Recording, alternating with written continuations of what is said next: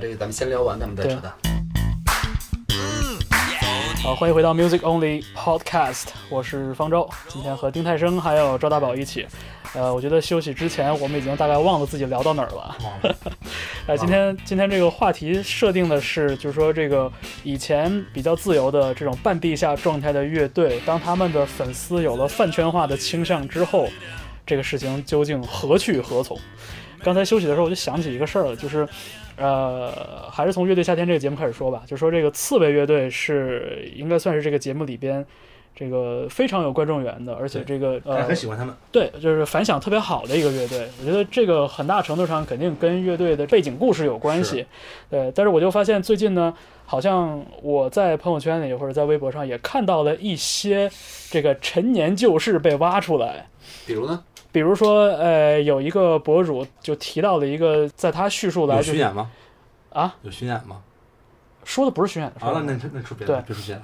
对，就是那个一一个博主就提到了一个，在他讲述起来就不是很光彩的一个事徐儿小。沫是吧？对，徐小沫就说当时去采访刺猬乐队，嗯然后跟刺猬乐队聊得特别开心，然后觉得这个很愉快。结果走了之后，接到那个鼓手的电话，说那个你怎么拿一张我们 CD 啊？嗯，这个博主说说我没拿，然后乐队这边就一一根筋就咬定，就说你就是肯他定拿拿的了，就肯定拿了。然后一会儿挂了电话之后，乐队的另一个成员又打电话过来，然后说博主说我以为是在道歉，结果发现并不是，换一个人继续说不可能啊，这盒里 CD 就就就少刚一才就张少了一张，那不是你还能是谁？就是对你知道就就这种。其实你说是很大的事儿吗？不是很大不是的大事的儿，但是很显然就是因为这个乐队的近一期这个人气的增暴长，涨。走红，属于有点像拔萝卜带泥一样带出来的一些陈嗯年往事，包括你像这个，你想乐队里边有如果有恋人关系的话，对，肯定这当年有很多的这些是这些事儿，事儿事儿对。对吧？就是这些事儿，就你说是事儿是事儿，你不说是事儿，其实就是很日常的一些对，。而且你说一些徐小沫拿没拿呢？ 不是，单纯从他这一方的叙述是无法自证的。就是我没说他拿，我只是说咱们从逻辑上来说的话，对。但是大家不会去关注这件事嗯情啊，，对呀、大家是只啊会关注说，你原来你们这些人这么傻逼，对不对？就是大家不会关注这个逻辑本身，而是关注说这个这个这个故事对本啊身，所而且带来的负而面且情绪。而且，我就觉得是一个很常见的趋势，就是大家讲这些，呃，所谓龌龊一点的事儿，嗯肯定比讲这些伪光正的事情没错更吸引人的眼球，没错没错对吧？呃，所以所以我就觉得，就是说，像这种事情，已经在我一个就是观众角度来看，这已经算是一种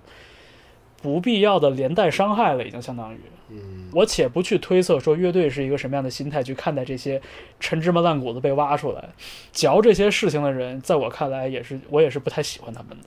对我举的这个例子可能跟饭圈的那个关系不是特别的紧密，但是也属于，就是说，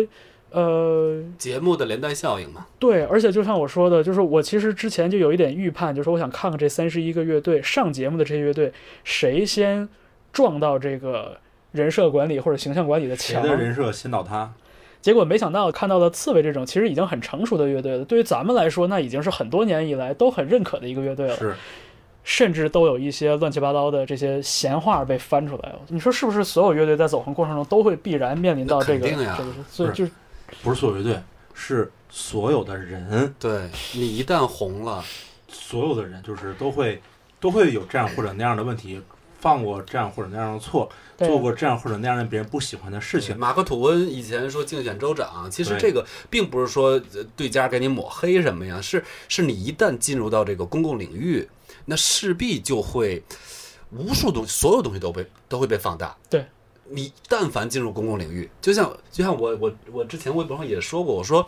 我说这些所谓的专业乐迷就是活该去挨骂的， 因为你你上了这样一个节目，嗯，你的作用就是吸引炮火，对对对，你功能对功能在这儿，对是功能性嘛？对而且而且而且而且，关键是这样，就是就是怎么说呢？就是你想想那些就是没有所谓黑历史的，嗯，呃，我不知道该怎么称呼这类人啊，就是就是人，他一般都是偶像，嗯，他是从练习生开始就有很好的这种这种管理各种各样的管理，然后对避免出现这种这种或者那样的问题。 可你想想，这就恰好是我们不喜欢的那种东西，它是这个生产线制造出来的一个看起来完美无瑕的嗯，一个东西。嗯对但是我们有时候可能说，呃，喜欢，比如说喜欢刺猬或者喜欢哪哪哪哪哪些人，其实我们喜欢是他身上的那个有可能有可能喜欢是他身上的缺点，你想没想过？嗯，这有因可为能他的某些性格是上的是他是他是一个活生生的对人，活生生的人，对，嗯，对，然后他有让你可能觉得说特别呃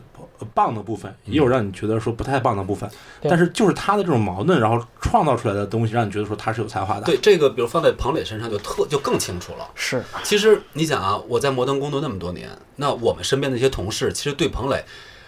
几乎每一个人对他都是又爱又恨，就所有人都特别喜欢他，但是他身上那些缺点又让我们所有人都讨厌。嗯，彭磊太明显，但但是你说谁是真正讨厌他的吗？没有。没有，嗯对，彭磊这就太可爱而了你，这啊太个有才华你了这个例子特别好。什么？还有一个例子，旅行团，啊！就是旅行团，我忘了是谁说的来着，就是，嗯那我就不明白了，为什么就是在在所谓的北京摇滚这个圈儿里头，就这些玩呃摇滚乐队的这个所谓的行内这个圈儿里头，其实大家都特别讨厌旅行团。我忘了是谁说的了啊？嗯是吗？对对对，哎，我我仔细想了一下，好像确实有这种趋势。然后为什么大家会就是也不是讨厌，就没那么喜欢，哦你知道吗？嗯就是也不是说他们不好，就可能没那么喜欢，嗯或者会去拿他开玩笑或者怎么样。我仔细想一下，就是相对来说，就是孔良他们哥儿几个的这种负面新闻，或者是这种没比任何较负面新闻。对，就或者我们觉得说所谓的又爱又你没什么可恨他的，对，嗯他太好了，嗯，他人脾气也好，做的事情你也挑不出来什么毛病，也不会出现徐小沫说的这种就是这种对，陈年的让你去挖出来的一对些对对历史，对可能对可能有对可能我不知道吧，但是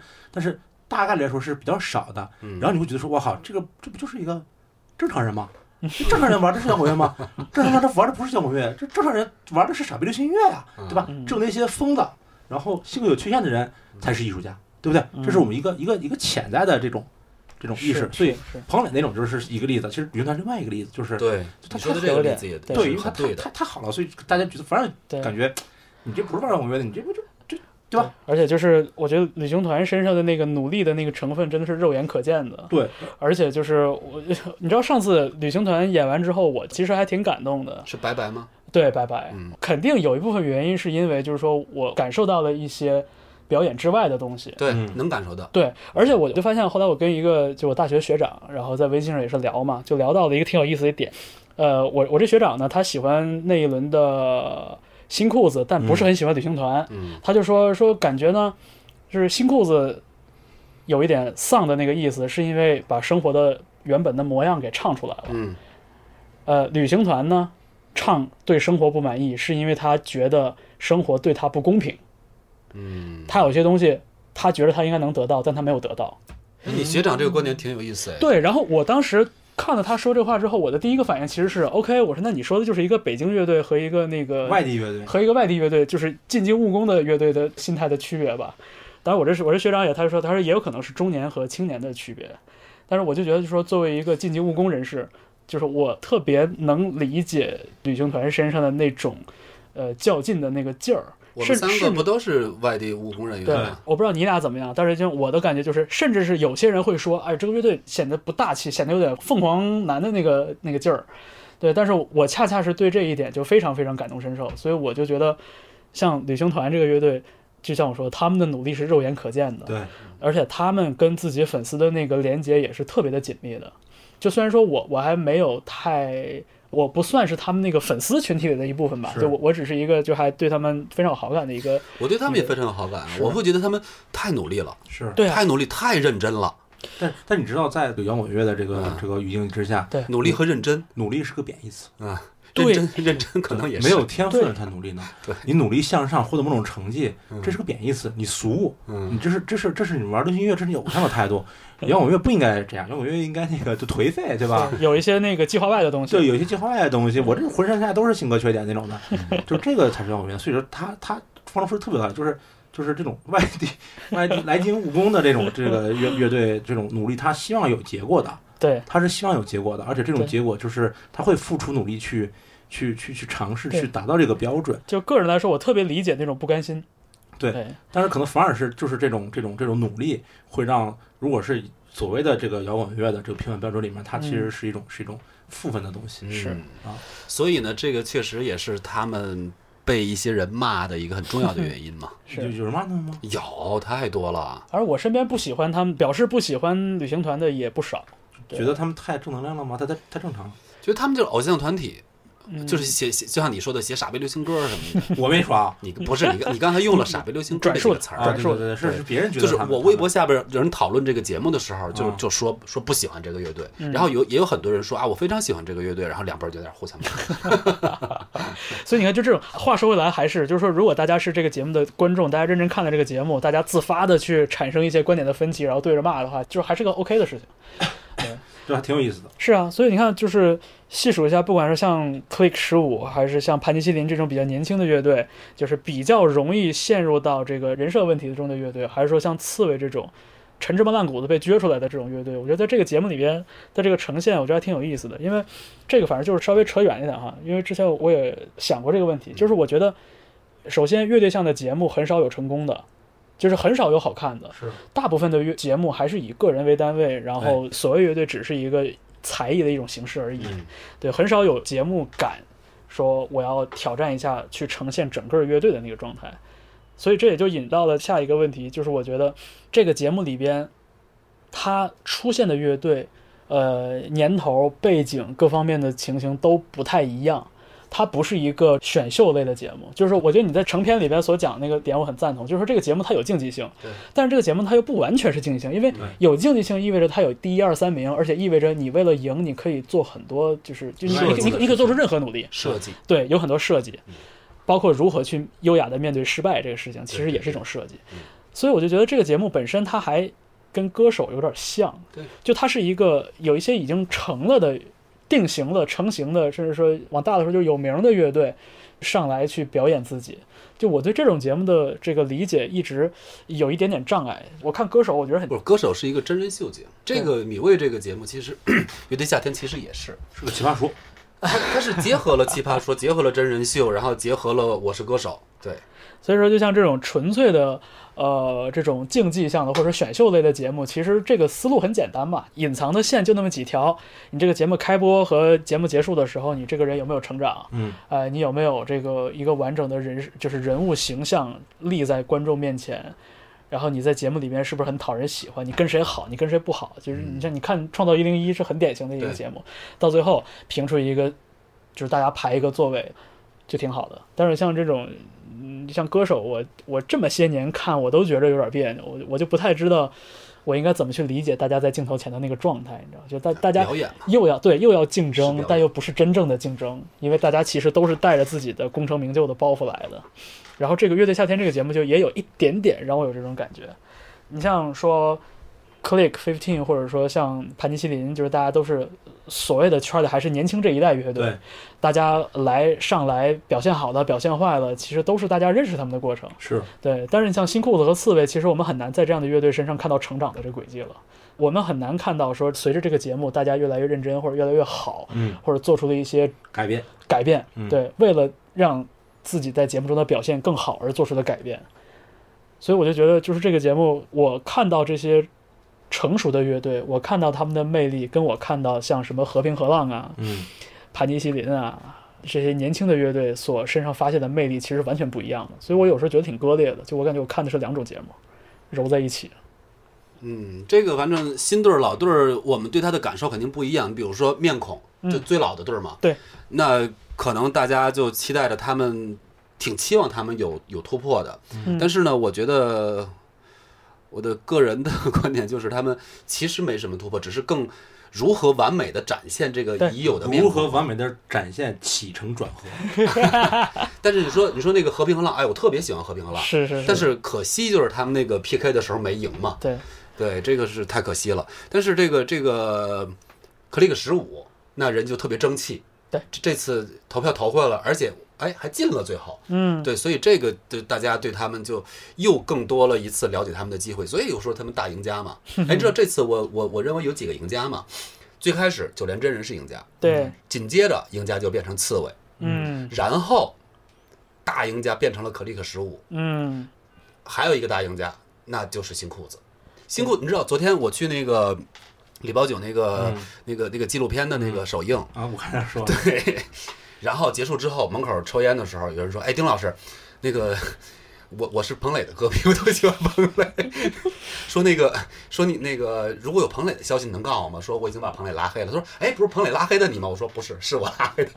彭磊已经不咳嗽了，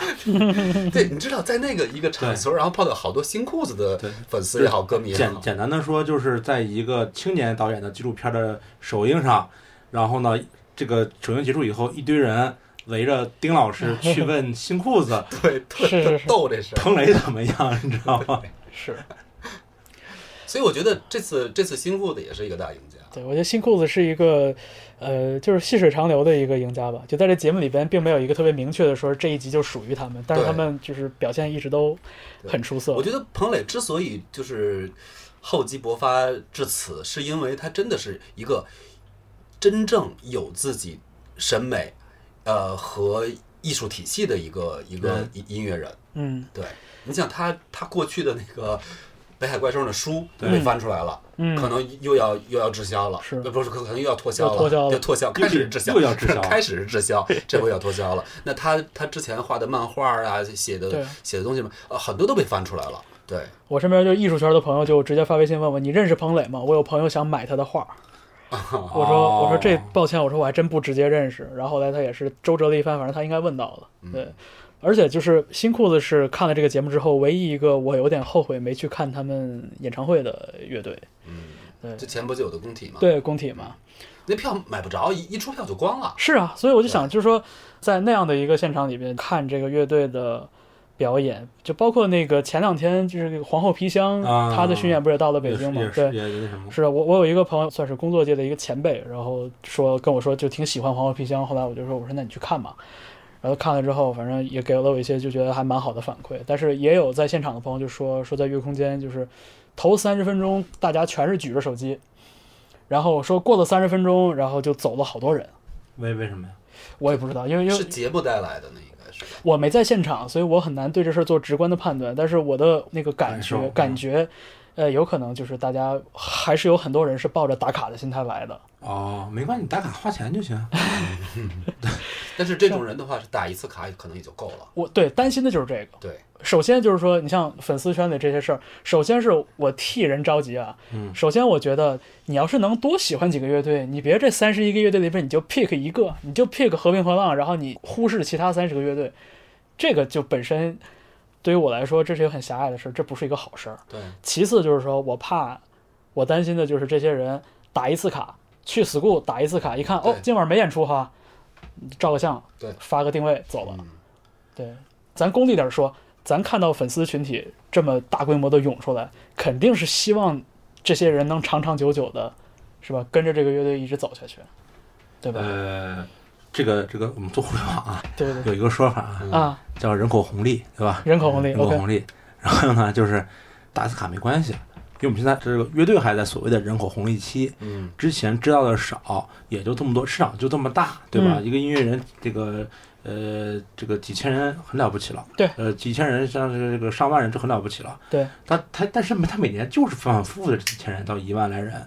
然后呢，因为这个事儿呢，现在有更多的这个打卡的人去打，他就去打好了。因为这样一个节目是不可能让绝大多数人变成一个就是原创音乐或者独立音乐的听众，嗯或者是一个爱好者的。嗯那他原来是什么人？就是你无法改变这些人，啊他已经成年了，对吧？所以说你无法改变这些人，所以就是他的打卡就打卡好了，反正我们现在吃的就是人口红利。当这个人口红利吃完那一天怎么办？做用户下沉，我们去二线城市、三线城市、四线 城市。当用户下沉都做不到怎么办？哎，这个时候基本钱赚的是差不多了啊，所以就可以财务自由了，就没关系。所以就是，我是觉得说，单纯从商业的角度来看的话，嗯，就是没什么可担心的，就是这挣的就是这个钱，呃，嗯，挣的就是这个钱。然后呢，但你说从从这个所谓的这个替人着急角度来说的话呢，就是就是现在基本上咱们这个客观环境啊呢，它就没有一件事儿是对的，是不是？人类社会，你说基本上这个人类社会就是放眼四海啊，我指的不是咱们咱们这儿啊，咱主主要是主要是别的别西的方世界，主要是西方世界，没西方的没落呀，对不对？就是他没有一件事儿拿出来感觉是对的嗯啊，对吧？但是你单纯从商业的角度来看的话，就是包括咱还还是假设假设咱们咱们仨作为唱片公司啊，嗯签新乐队，签比如新裤子啊，什么什么什么九连啊，什么乱七八糟，假设都签这些乐队，其实对于我们来说，最好的商业模式不是新裤子一直长长长长的红下去，然后做下去，不是的，因为它红了以后，再续约难度变大了。嗯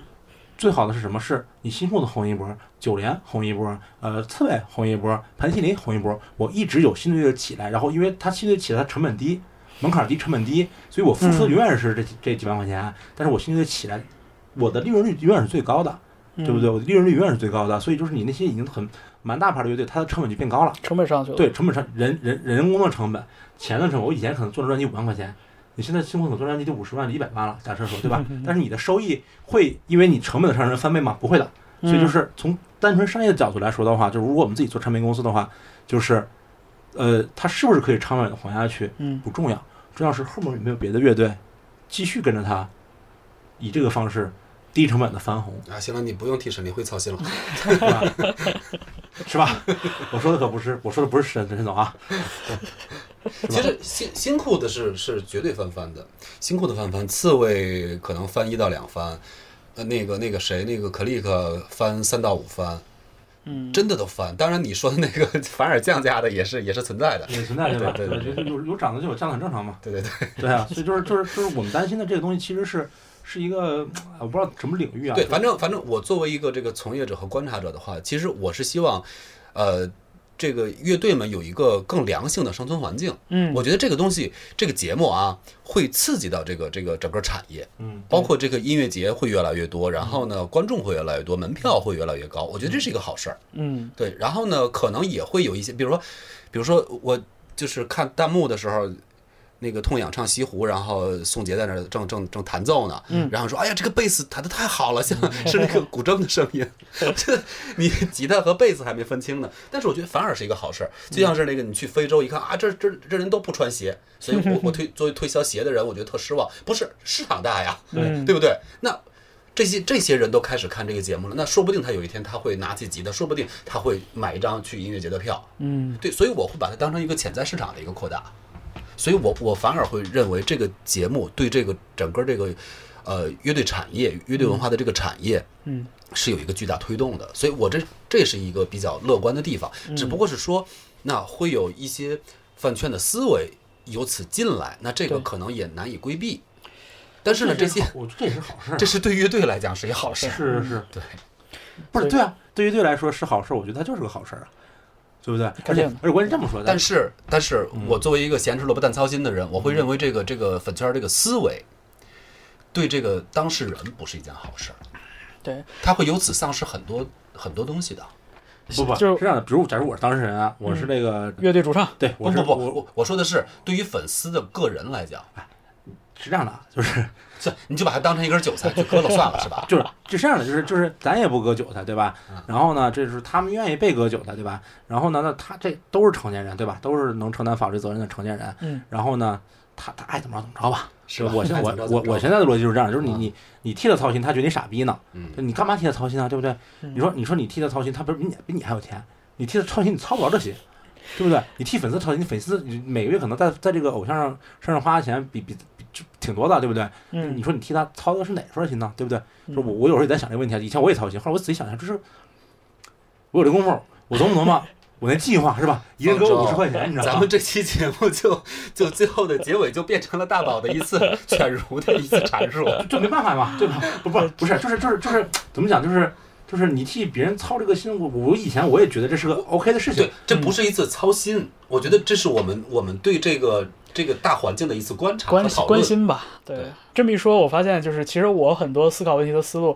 还真的是从粉丝的对立面出发的。就我还真的没有那么太关心过粉丝的事儿是。是是这样的，就之前那个那个谁，那个那个那个那个是郑钧还是谁？好嗯像是郑钧老师说了一个关于什么排行榜的事儿，对，是郑钧，是吧？是吧？啊啊，他说个排他行马榜上都的是事十，儿啊，对对对对嗯，我就极其的不赞同这一点。嗯呃，就虽然我虽然我不喜欢现在排行榜上的音乐，嗯但是我也不赞同郑郑钧老师的观点。嗯为什么？是因为他认为现在排行榜上为什么是屎呢？嗯是因为粉丝打榜打上去的，嗯嗯对不对？所以这个音乐品质不行，对不对？这说明什么？说明这个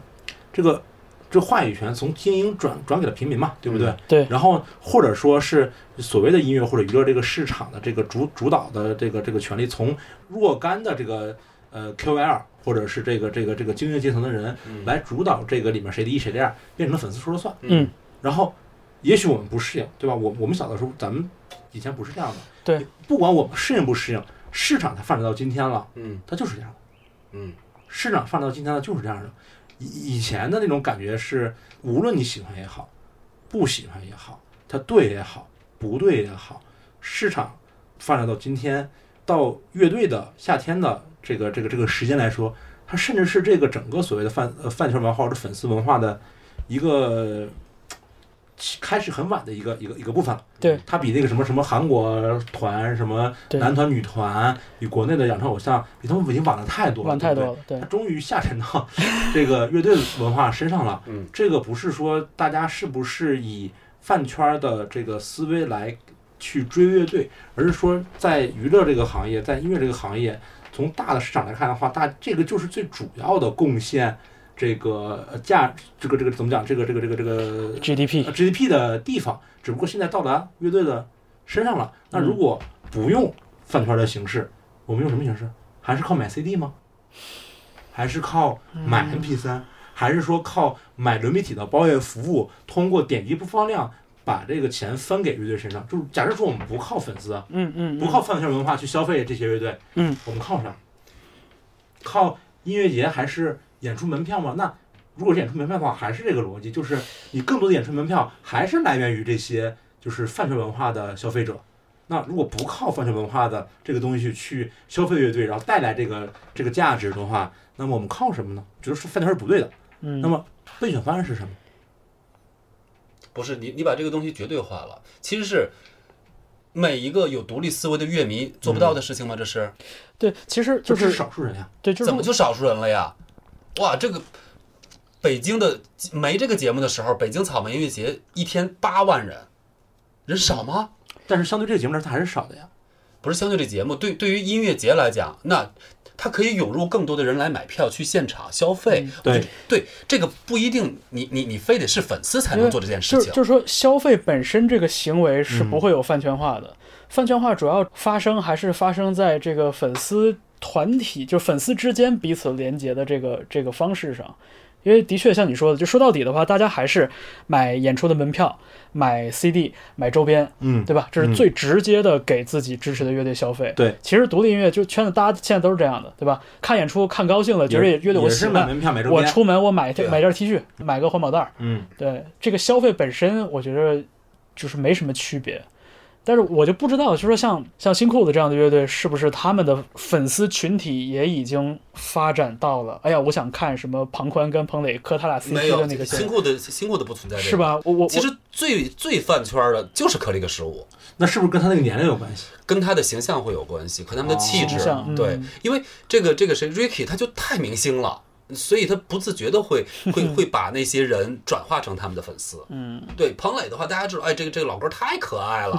对，丧丧的那种呃，款。对，丧丧的可爱，就我是啊们愿意去喜欢他。但是是啊你你让我去去发了疯的去迷他，不会。我们现在暂时以这个节目为为蓝本的话，就我们还没有更多的案例去分析这个事儿。就是说，彭磊不招人磕 CP，有可能是因为他岁数，有可能是因为他的风格，也有可能是因为他的为人。就主要可能是因为长相。对，因为对这长相也，对，就他他没有画眼线，对对就这这个事儿，可能就是单纯从一个乐队的身上又很难分析出更多的原因了。您现在正在收听的是 Music Only Podcast，本期主播方舟、赵大宝、丁太生。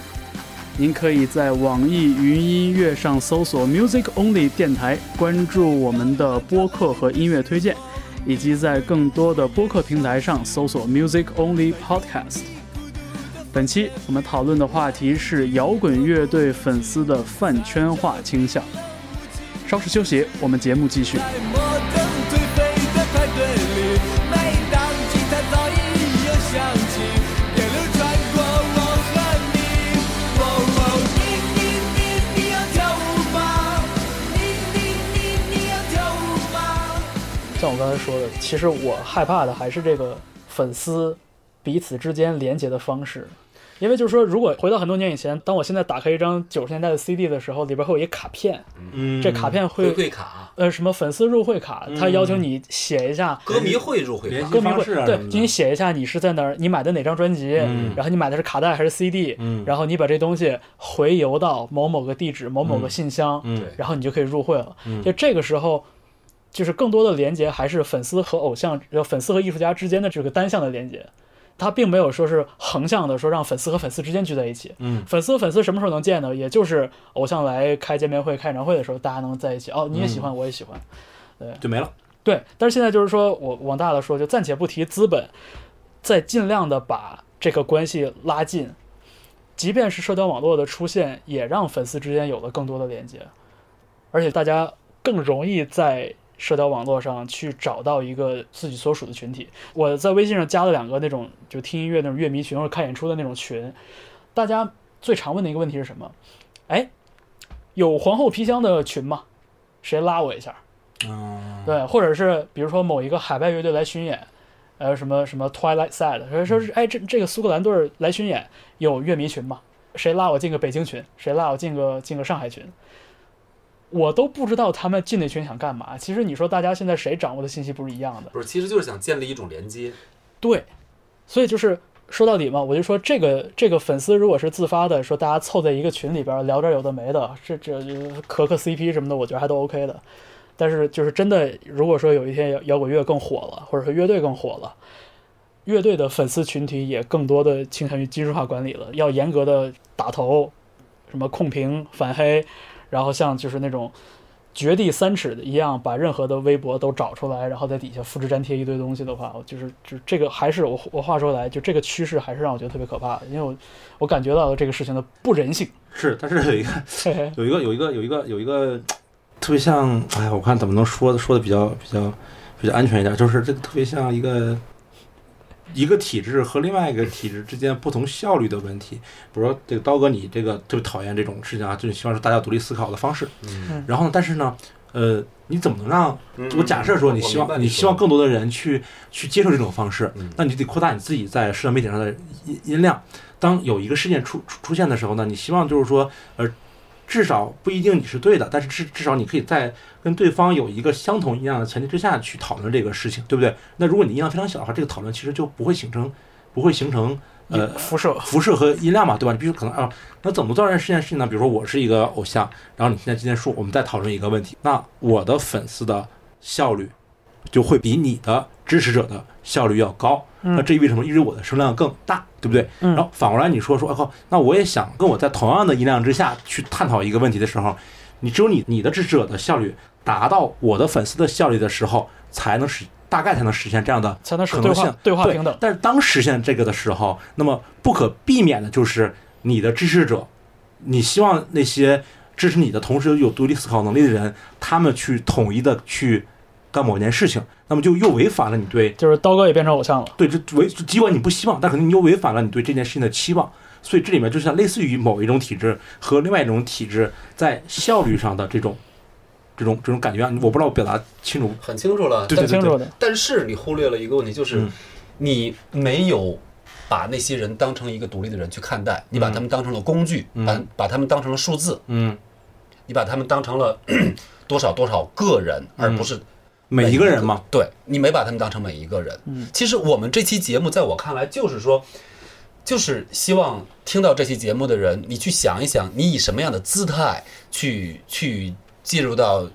这个行业这个领域，你是热爱，然后还是去疯狂，还是把自己变成一个。一个粉丝群中的一员，还是你时刻警醒自己对这种狂欢保持警惕。就是你选择用什么样的方式来表达你的爱啊？对，嗯，比如说，你比如说，我对摇滚乐可以讲很爱了吧？我做了这么多年，拿了他妈那么低的工资，嗯，我真的是热爱这个这个这个事业，我才这么去做。那我如果我如果不爱，我大可以去，比如说那些更加流行的偶像的什么那些公司，因因为我也算是在这个行业有点资历，那我就、我也可以呀、啊对，对，那因为我爱这个行业，那所以我就应该像他们一样无脑的去，任何人批评捧来了，我就跟你拼了，哼，你妈死了，我就去这样吗？不是，我想说的不是这意思啊，我想说的是，就是因为就是呃，你希望，比如说关注你的人，至少是希望能传递一种观点，就是说希望他每个人把自己当做也当做一个个体嘛，对不对？对呀、然后也希望他们自己是有独立思考的能力。对什么叫独立思考能力？就是说，可能可能虽然是你让我这么做，但我也可以质疑说我不想这样，我可以反驳你，对不对？这这才是独立思考嘛。然后这样的呃支持你的人，他势必他在某些效率上会低于，就这个这个效率不不，会大宝对，为什么非要有支持我的人呢？或我者只是是说在做自我表达对，OK，OK，你也在做自我表达。不不不，我我表述不清楚啊，就是就大大宝意思就是说，如果你想把自己的这个表达的影响力放大到一定程度上的话，你肯定需要很多的拥趸吗？拥趸去、对对对对对对去对帮助你扩散你的这个这个这个表达这个表达。对对对但是我觉得大宝的问题其实可能是说，当这个粉丝暂时说暂且说粉丝嗯吧，就是拥趸。这个人数达到一定程度上的时候，是难不免是的会出现这个是不问是题大家一定就饭圈化了？嗯我我不一觉定得，我觉得不一定。也不一定。也不一哎定你，这么想啊？咱们举一个不是很恰当的例子好了，嗯比如说中国古代有诸子百家，嗯春秋时期、春秋战国时期，嗯 这个 庄子和他的这个信徒们呢，嗯就一直骂这个儒家，嗯，就这个道家对儒家的这个这个这个鄙视呃对鄙视链是一直存 在的。对，那其实说儒家就有点这个偶像崇拜的这个意思，他啊必须得有一个高高在上的一个老师老 师，一个大宗师。但是这个一个导师，对，但是这个道家一直强调这个独立人格。嗯，对我只是说我看不上你们这帮儒生，他一直骂那帮傻儒生。嗯对，所以我觉得这个你做一个道家不好嘛，嗯，就是你是保持独立思考的，嗯，然后呢，那就就那个是个那个故事是什么来着？是一个是一个猫头鹰吧，一个猫头鹰逮了一只死老鼠，嗯然后在那儿逮着啊，你你你不能抢我的死老鼠，嗯，那可是人另外那个那个可能是一只大鹏鸟也好，或者是是一只雄鹰也好，我看不上你这东西，嗯就是道家一直在强调自己的一个独立人格，可是那帮傻儒生们就护着那只死老鼠，就像护着他们那些偶像一样。其实我觉得我们没有必要去非得说是，非得去。你你就像你说的说，支持我的人不不不需要，不不不不不不，我这表达很有误啊，就是说不是支持你的人是，呃，怎么讲，就是呃，假设你希望传达的观点是每个人都应该有独立思考的能力，或者具备某种独立思考的能力，对不对？嗯假设你是这个观点的话，对，但至少你是希望说，获取了你这个信息的人可以去思考一下这个问题，并且能长久的去思考自己的这个是不是一个有独立人格的人，是不是有一独立观点的人。啊，这个不是对你个人的支持，是对你这个观点的观赞点认同嗯。这个最基本的一个逻辑的嗯认同，对不对？对这个问题产生思辨，其实本身就是对这个问题的支持了。对对对，我就就去逻辑赞同。然后我其实我想说，就是在这个现在的情况下，就是说，呃，我们同样是聚集着这些人，然后呢，面对一个问题，我们可能会产生一万种不同的结论，对不对？对，对，因为大家在在每个人可能出发点不一样，也许对，也许错，没关系啊。每人都去思考这个问题，会产生一万个一万个结论，然后这一万个结论可能会散落在我们只能说是社交媒体上，嗯散落在社交媒体上。但是另外有一万个人，呃，他不思考，他就是复制复制粘贴，嗯复制粘贴，然后就是像军队军事化管理管理一样，然后这样是我们害怕或者不想要的东西。但是在社交媒体上，我们再去看这个行为的时候，嗯是不是有可能是反而是那些复制粘贴这一万个这种整齐划一的人，嗯哎产生更大的声量，更容是易呀，去影响所别以人？所以他们塑造了蔡徐坤，塑造了这个张艺兴，嗯这个没关系，这个世界一定是一个多元的一个一个一个世界。我只是希望说，那我参与了这期节目，嗯我希望听到这期节目的人、能够想想，你别去成为那一万个人，而成为这一万个人，那就足够了。这一定会是一个很难的事情，因为成为一万个人中独立的一个人和成为一万个人中的个一人万分之整齐一，划一的一个相比之人下，是肯定是后者更容易。整齐划一肯定是更容易的，是的，对，而且我就我就我就表达不够清楚啊，我还想说，其实就是说，我知道你说你说的其实是一个体制的如何更有高更高效的一个体我制就，不高兴也没关系，我只是想说，就是现存的情况，就是因为呃某一种体制更高效，因为可能是一整一万个人整齐划一更高效，嗯，所以可能如果比如说我是一个嗯刚刚上网的人，然后我可能对这些还没有什么概念的时候，嗯，然后可哦能那那些个人萌新，对萌这什么心萌新啊，对萌新，就是 我在这个 这话都说不出嘴，我在这个萌新上网的时候，我我更有可能得到那些人，只收集到那些人的信息给我。嗯然后当我在没有两边去对比的时候，我不知道原来这个世界可以更多元或者更独立，嗯我就已经接收到这一万个人，因为它效率更高嘛，我接收到这一万人给我的讯息了，然后我就会觉得说，哦，好像我的生活也应该这样，对不对？嗯然后我就走向这个整齐划一了。而这边也许有一万个不同的声音，它代表的啊这种对东西，呀、可能我看这不见。个这个不就不正是我们从上小学一年级就开始接受的嘛，接受到的嘛？那我们好不容易听到了摇滚乐，我们成为了那个一万个人中独立的独一那的那个独立的那一万个人，对能够有自己独立思考的那个人。那我们我们为什么不珍惜这个这个这个能力呢？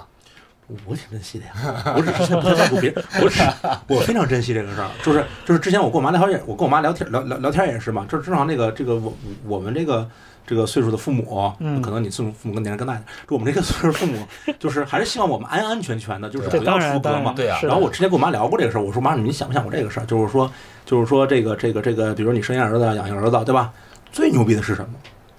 最牛逼的不是他这个安全，最牛逼的是他跟另外的人不一样，嗯，这是最牛逼的，这太不容易了，对不对？所以我特别珍惜这件事情，我只是不太比在乎别人是不是珍惜这个事儿，这是第一。第二的话，我最恐惧和焦虑的事情是，我觉得我自己挺不一样的，我也很努力的去不去追随和盲从别人的观点。然后，但是我特别特别怕的是，就是有一天我死了，假设死了之后是有上帝或者什么东西的，然后走到门口说这写着这个特立独行，这面写着大众盲从。我这辈子都在努力的去特立独行，然后走到门口，完了那个人说，判官说了，旁观人说：“哎，你这样啊去那边儿大众盲从。”这是最可怕的，这是我特别是那种焦虑，你知道吗？就是你明白吗，就是嗯我我我有可能我所有的这种就是努力的去特立独行，其实把它放大到六十亿人的时候，嗯我只是另外一种平庸对和就你依然盲从而你依已你依然是茫茫人海中的一个一个人，这个是肯定对的。我们其实都很平庸，我们真的都很平庸。是吗对呀、比起比起梵高，比起霍霍金，比起这个这个毕加索，比比起他们，我们都是平庸的人啊。我觉得所以，但是不管我们平庸不平庸，那至少我们我们在努力的去认识这个世界，努力的保持自己独立的思考，我觉得这个就足够牛逼了。这事儿反正跟这个人类群星闪耀时相比呢，也也不太公平。但是我觉得你这个问题肯定是直接戳到了咱爸妈那一代人的一个一个痛处了。对，对你像就是爸妈那代人，五零后、五零后左右的这群人，就是他们是在集体生活里边度过了大半辈子的，他们对那个安稳的追求，我觉得远远超出了咱们对咱们这代人的理也解，是某种饭圈儿，对，嗨，犯的东西不一样。有点有饭点 东西不一样，对吧？这但是好粮票那种饭圈儿，有点。对对，我也真心觉得，就是说，每次听到我爸妈很温和的，就是当然现在他们不提了，但是以前他们还会提，就说，哎，你不考虑考公务员，是不是也考虑进个大学当个老师啊什么的？就是去个我国企啊啊，，国国企啊，这就是我是其实我就是很理解他们，所以说还是就是说，呃，饭好说回来，还是咱们讲这嗯个饭圈文化，包括是这个乐队它，它可能面对的，包括这个这个这个叫什么什么什么人设崩塌这个事儿，嗯呃，我觉得乐队可能还稍微好一点，就是嗯它本来就没那么嗯完美、嗯啊。然后呢，这个饭圈文化呢，就是反正我自己的结论就是，我还挺珍惜自己，就是试图寻找不一样的动机，嗯然后哪怕这个动机最后得不到实现，我还是挺珍惜的。嗯但是呢，我到了三十五岁这个年龄，其实我已经，我以前在乎，但是到了三十五岁的年龄以后，我其实真的不在乎别人是不是这么想的了，嗯嗯，因为真的太累了，而且 就是在生活、工作、所有的社交媒体等等等等等嗯这个事情上，我觉得自己如果能保持这种，对，大宝，我同意你这个观对点。对对对对，但是呢，别忘了有一点，就是我们我们三个，啊，或者是像我们更多有有我们相似的人，我们在保持独立思考，表保持一种呃自由的表达。但是呢，嗯当我们去表达自由表达的时候，表达我们个人的观点的时候，有些人是不允许的，不是说不是说官方不允许，而是 而是说那些粉丝们他们不允许你这么表达，那上来就你妈死了，就他妈的什么什么什么什么，一堆一堆私信也好，一堆评论也好，就在那儿谩骂，因为我们表达了不同观点嘛，因为我们表达了不同观点，如如果说我们表达了个人思考之后的观点，这事儿是前提的话，嗯，那就是说这种你妈死了的这种群嘲，其实就是对这个独立思考的一种一种处刑了。可能他们并不是说带着一些迫害的这种心态去来面对你的，但是他们在说，就是这个人群在说这些话的时候，其实就默认的就是他们在想问题的方式上就已经不认可，甚至是想抹杀掉你的这个声音了。其实就是说，你要是说要总结一下个人的这个这个陈词的话，其实我一直心里是放不下的一个事儿，就是我希望大家在听别人说话的时候能听清楚上下文。对对，我觉得这个上下文这个事儿呢，在综艺节目里边其实是被损害的很厉害的，因为节目需要剪辑，需要制造效 果。上下文全给我剪掉了。上下文是上下文是节目最不需要的东西，或者说是最容易被节目牺牲掉的东西。对，所以就是这一点，就是说，每当我在看了这个节目之后，我会在想，哦，我说这个话它的上下文是什么？是对，就是他为什么会说出这样的话？就是如果你不了解别人发语的这个前提的话，那我很容易就说，哦，你你这个话就我不同意，就是你、你是大傻子。嗯，这其实不就是断章取义嘛？对，但是就是说没办法，就是上下文的缺失在生活中太太厉害了，对，就太发生太频繁了。因为因为文字和语言的表达能力其实是太有限的，嗯，对对，呃，太在容易被误读的。，对，再加上这个节目就本身节目这个形式，它就它就不支持你对上下文的阅读。他不想他不想让你把这个对话对对说完整了，他只是希望借由你的某种观观点中的某一部分，然后来制造冲突，然后大家去讨论这个问题。对对对。嗯所以就是你要说到讨论问题呢，就是因为我对评论这个事情的态度向来是比较暧昧的，就是我一直跟别人说，我也希望别人能能认同我的这一点观点，就是你喜不喜欢和你认为它好不好其实是两个事儿。我可以给一个好评，我可以说这个很棒，但是这不完全意味着我喜欢它。嗯，我可以批评我说这个乐队这个表演不是很好，就我我我觉得我就不太理想，嗯，但我同样可以很喜欢它呀。是，对啊对，所以我的这种表达其实也需要上下文的支持。是对，虽然我不是什么热是。虽热，然你不是专业乐评人，对，虽然我不是专业乐评人吧，但是偶偶尔也会收到这样的问题，就是说，哎，那那那那你这么说，你是夸呀还是骂呀？ 我说我说我就是很暧昧，我是连夸带骂。对我就是很暧昧，夸和骂都是我说的话。那那反过来这么说啊，就是基于你这说，反过来这么说，我们可以可不可以下这么一个结论，就是，呃，包括乐队的夏天在内的所有的综艺节目，然后他为了达到他的综艺上的效果，无论是传播上的还是商业上的成功，嗯，它的本质上就不愿意提供让别人独立思考的这个前提。这不是他这这个不是他的义务比。如说，比如上下文，嗯，对？吧？他要的就是就是我说断章取义是个中性词啊，嗯，他要的就当是然这种断章取义的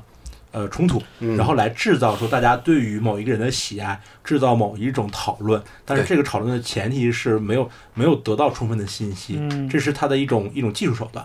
然后所以说，所有的综艺节目就不具备这个大大责宝，我任吧告诉你，大宝，我对吧告诉你，尤其夏天这节目里，所有每一个这个专业乐迷说的话，嗯其实都是导演组要说的话。嗯因为什么？因为他每期他会采访好多人，嗯，采访的时候每次每个采访都半个多小时，哦，那么长，对，有要说无数话。他选择节目组需要的那句话放上来，明白吗？嗯，所以这个都是导演组的话。就相当于是节目本身有一个叙事在里边，就它有一个 na- narrative 在里边。他有一个叙事的自自有的逻辑，只是在等这个等等谁在说这个话嘛。对，把你的上下文全部切掉，把这一段儿、把这一句放上来，嗯，安在这儿而已。看了节目的成片之后，反正我会忍不住想，就是 OK，这个成片背后是什么样的事儿？当然也也是因为我工作中的搭档，其实他参与了，所以我我我偶尔会听到他讲一些无关痛痒，因为他他嘴特别严，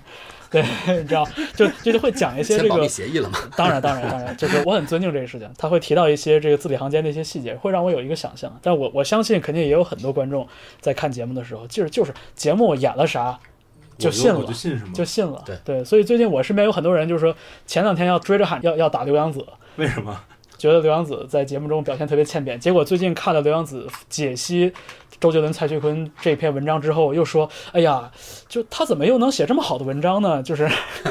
就 我不是我这些人的思，不是一定一定是代笔，不是，就全是非黑即白二元对立嘛，草履虫嘛，这这种思维，一定一定是 代笔。，